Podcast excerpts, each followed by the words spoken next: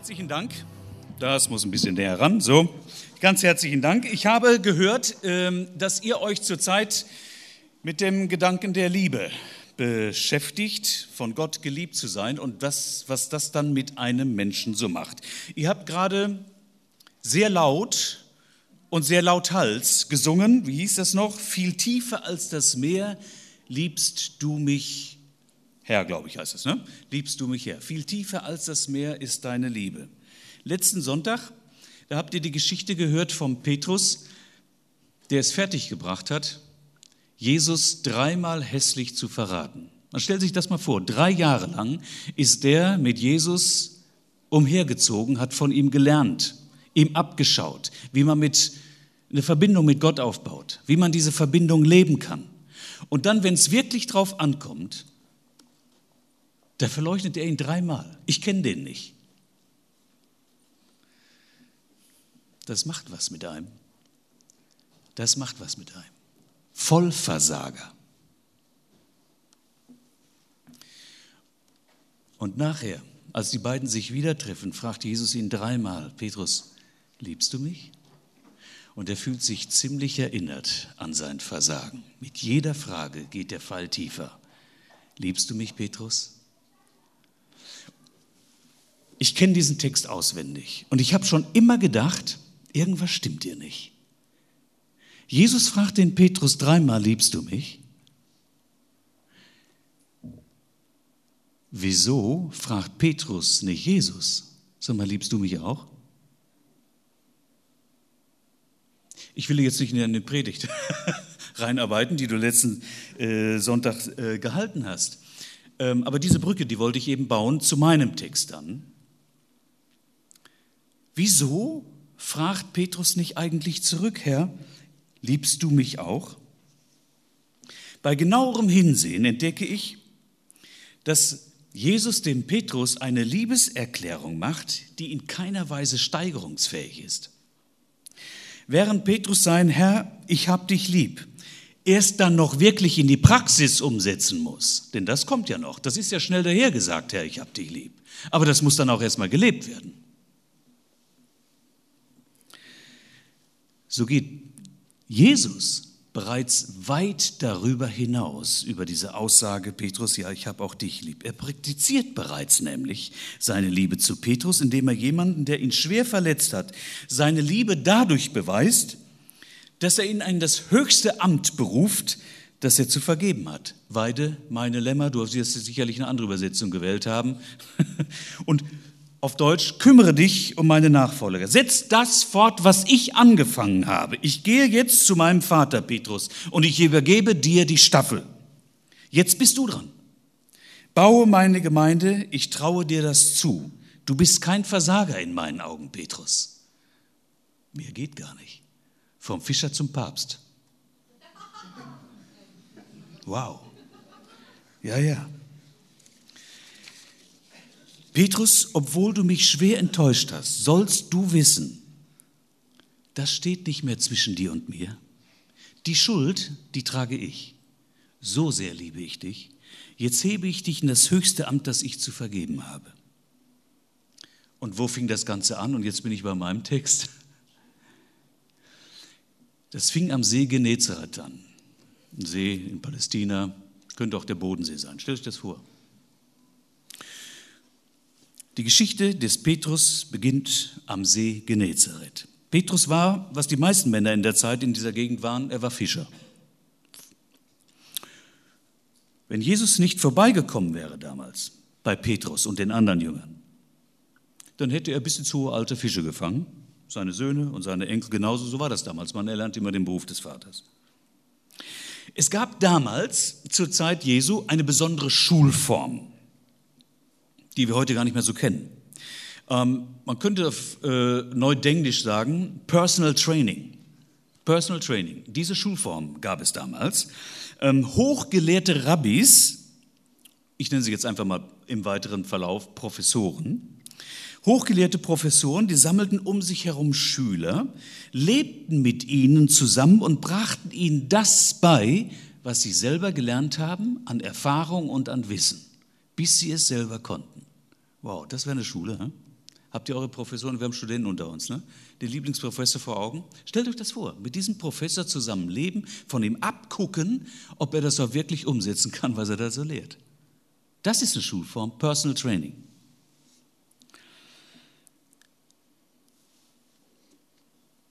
Und ab und an konnte man in Palästina solche Grüppchen umherziehen sehen. Der Professor in der Mitte, rundherum die Schüler, die immer intensiv zuhörten und abguckten.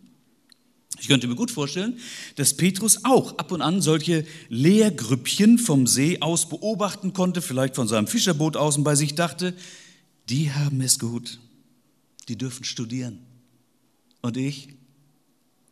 Ich bin an diesen See gekettet und werde bis zum Lebensende Fische fangen. Vielleicht hat Petrus manchmal solche Gruppen sehnsüchtig hinterhergeschaut. Und dann passiert eines Tages genau das, was er in seinen Künstenträumen nicht hätte vorstellen können. Da kommt wieder so eine Gruppe. Mittendrin ein Professor, der ihnen seinen, seinen Schülern beibrachte, was er so lebte, was er wusste und was er dachte. Seine Studenten, das hörte heraus, nennen ihn Meister. Doch diese Studentengruppe war etwas anderes als die, die er bereits beobachten konnte. Hier waren Frauen dabei. Wow, Petrus kriegt große Augen. Und dann? Dann geschieht etwas Ungeheuerliches. Dieser Meister mit Namen Jesus kommt direkt auf Petrus zu und als er äh, nah genug ist, spricht er Petrus direkt an. Petrus, komm, werde mein Schüler. Du darfst bei mir studieren. Fische, die kann man lediglich grillen und essen, aber nichts beibringen. Komm, ich möchte, dass du Menschen fängst für mich und für Gott. Was für eine Geschichte. Da fing es an. Da fing es an. Da hält einen doch nichts mehr, oder? Das ist eine Geschichte für uns. Eine Geschichte für uns. Wir sitzen vielleicht nicht am See. Wir hocken vielleicht in unserer Bude, hängen mit denen ab, die wir zu unserer Clique zählen, gehen zur Schule, gehen in die Lehre, gehen zur Arbeit, vielleicht zum Studium. Am Wochenende der große Lichtblick, Geburtstag vom Onkel, da gibt es wieder tüchtig was zu trinken. Wow, war ich am Wochenende wieder Knülle und am Montag geht der Alter von vorne los. Ich habe so einen Arbeitskollegen gehabt, mein erster Beruf ist nicht Pastor, sondern Maschinenschlosser. Und jedes Mal, wenn ich zur Arbeit kam, mein Kollege, oh, das Wochenende, blass, ja, solche Augenränder. Da konnte er nur das vor, vor, äh, äh, wiedergeben, was ihn das ganze Wochenende ausgefüllt hat, und das war Saufen. Saufen, Saufen, Saufen. Und er freute sich schon wieder aufs nächste Wochenende, weil wieder irgendeine Tante oder wer auch immer Geburtstag hatte. Solche haben wir sicherlich nicht heute unter uns. Aber du fragst dich vielleicht, wie komme ich aus meinem, wie komme ich aus meinem persönlichen Trott raus? Wer bin ich eigentlich? Ist das, was ich gerade lebe und erfahre, ist das alles? Wer findet mich, um aus mir das zu machen, was wirklich in mir drin steckt? Du schaust in den Spiegel und denkst, schlechte Karten für DSDS.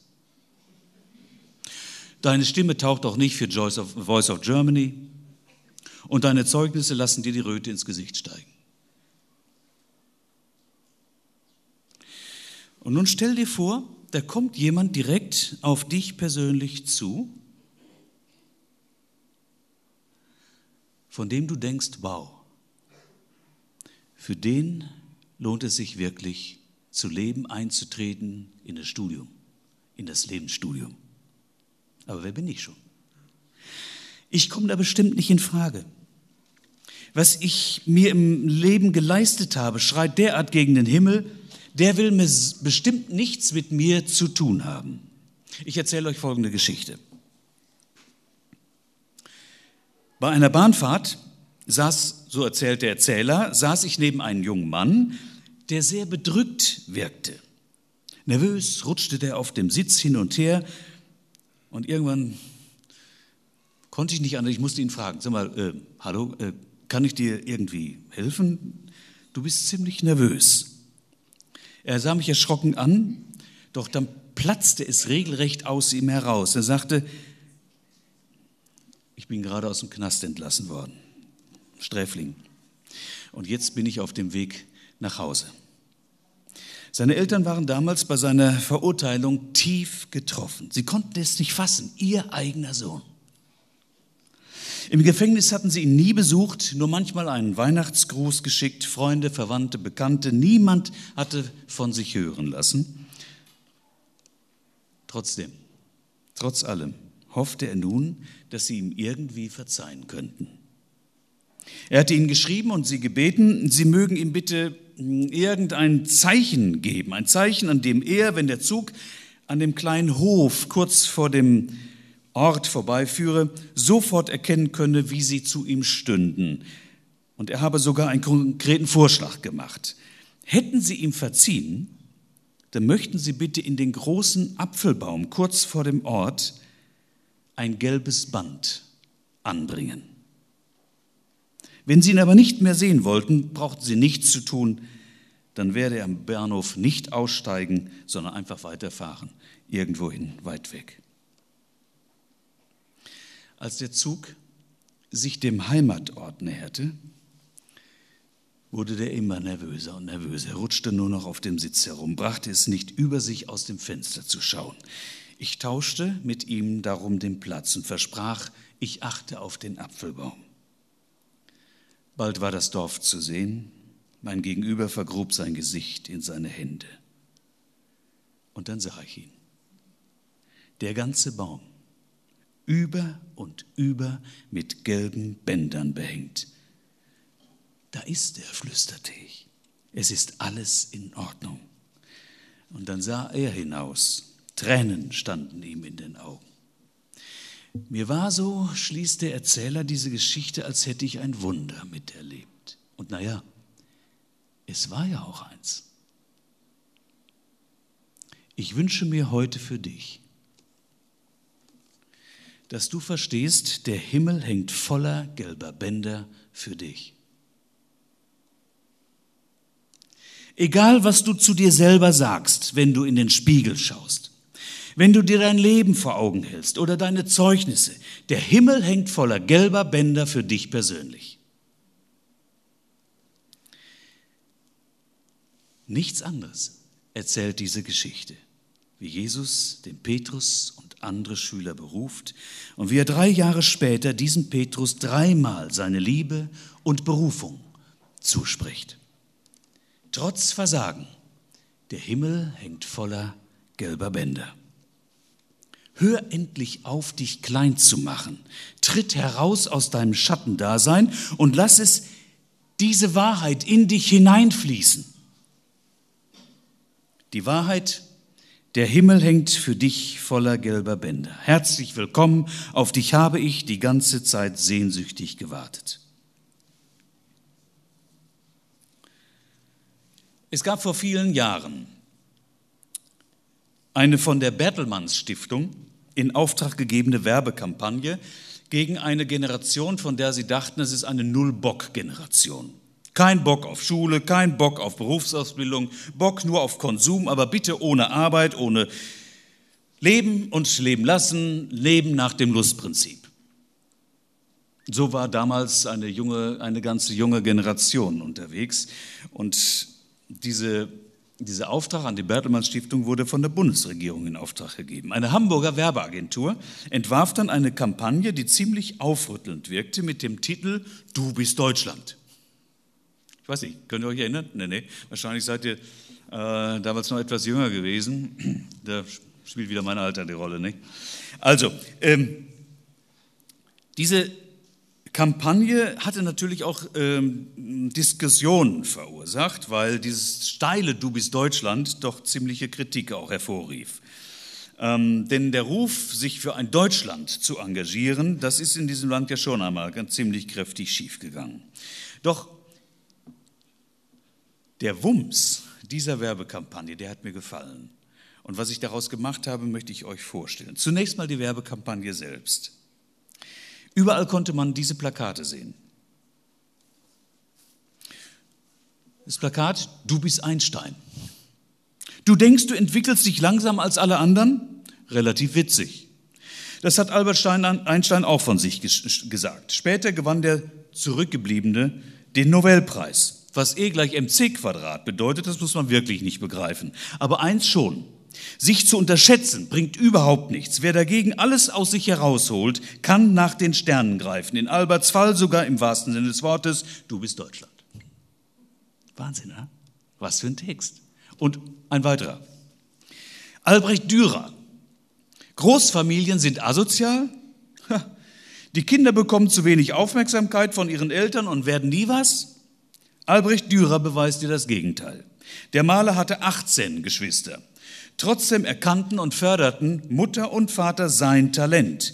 Widerstand und Chancen halten sich im Leben fast immer die Waage. Doch welcher Seite, welche Seite gewinnt, das entscheidest du allein. Leidenschaften wiegen mehr als Widerstände und Träume sind schwerer als dumme Vorurteile. Wenn du alles in die Waagschale wirfst, dann kann dich niemand mehr stoppen.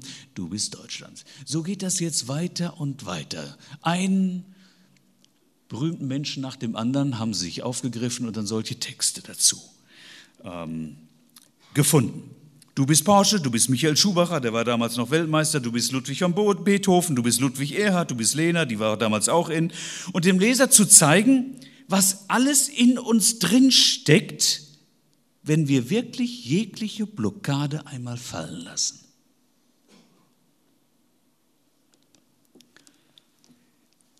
Der Werbetext in der Zeitung zu diesen Plakaten lautete folgendermaßen.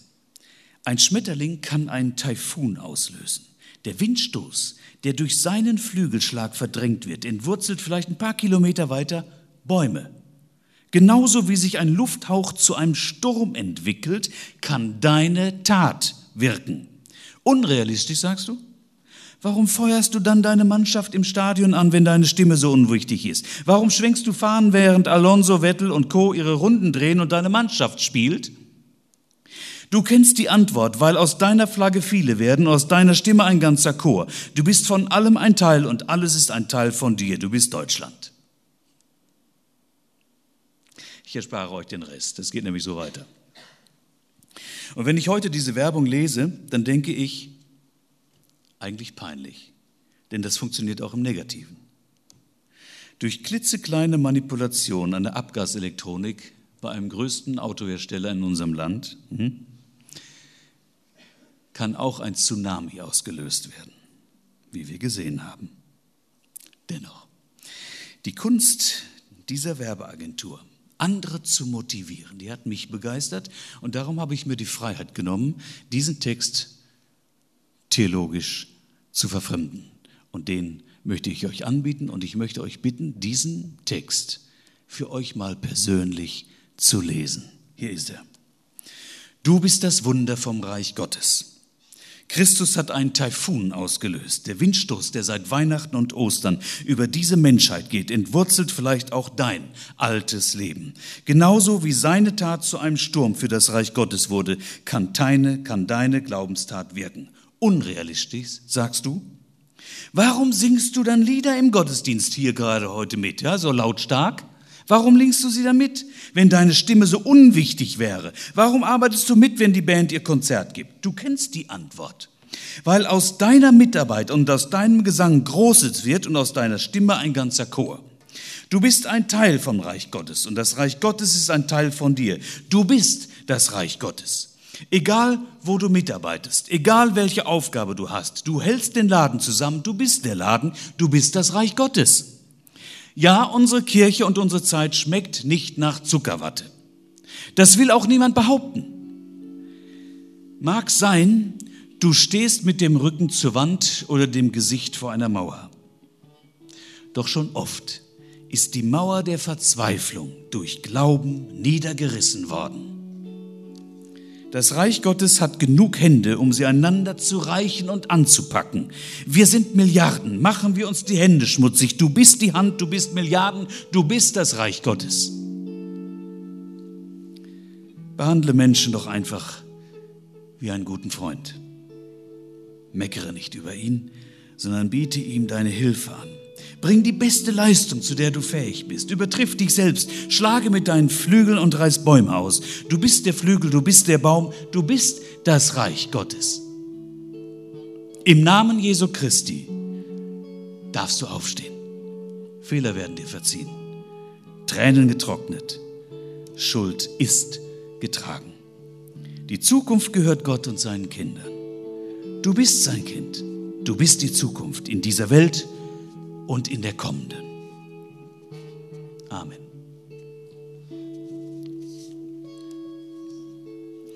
Da sitzt dieser Fischer Petrus am See und meint, sein Leben sei gelaufen. Der Inhalt meines Lebens heißt Fisch, denkt er. Und damit mache ich vor Gott nun wirklich keinen großen Start, oder? Und dann tritt Jesus in sein Leben und sagt ihm, am Baum des Himmels hängen lauter gelbe Bänder für dich. Komm und lass dich auf meine Liebe ein, lass dich von meiner Liebe füllen und mach an meinem weltverändernden Programm namens Reich Gottes. Mach da mit. Da sitzt du heute hier in der ICF und denkst vielleicht, mein Leben ist gefüllt von Langweile und von Ablehnung, vielleicht auch von Gewalt und von Hass oder der Angst, dieser ständigen Angst vor Ablehnung und der Suche nach Anerkennung. Was machen wir manchmal für uns aus für Witzfiguren nur aus Angst, nicht akzeptiert zu werden? Und heute in diesem Gottesdienst tritt Jesus zu dir und sagt, hey, auf dich habe ich eigentlich nur gewartet auf dich. Der Himmel hängt voller gelber Bänder für dich persönlich. Herzlich willkommen in meiner Liebe. Nimm meine Hand und dann werden wir durch deine Lebenssituation gehen und du darfst neugierig sein, was daraus wird. Und vielleicht magst du heute für dich persönlich diese Entscheidung fällen. Ja, Herr. Hier bin ich, du kennst meinen Alltag, du kennst meine Situation und ich danke dir, dass du in dieser Predigt, in diesem Gottesdienst heute auf mich zugekommen bist und mir gesagt hast, wow, das kann ich kaum fassen. Der Himmel hängt voller gelber Bänder für mich. Ich kann es noch nicht ganz glauben, aber ich will es und ich steige in diesen Glauben ein. Jesus, komm, komm in mein Leben und verändere es. Amen.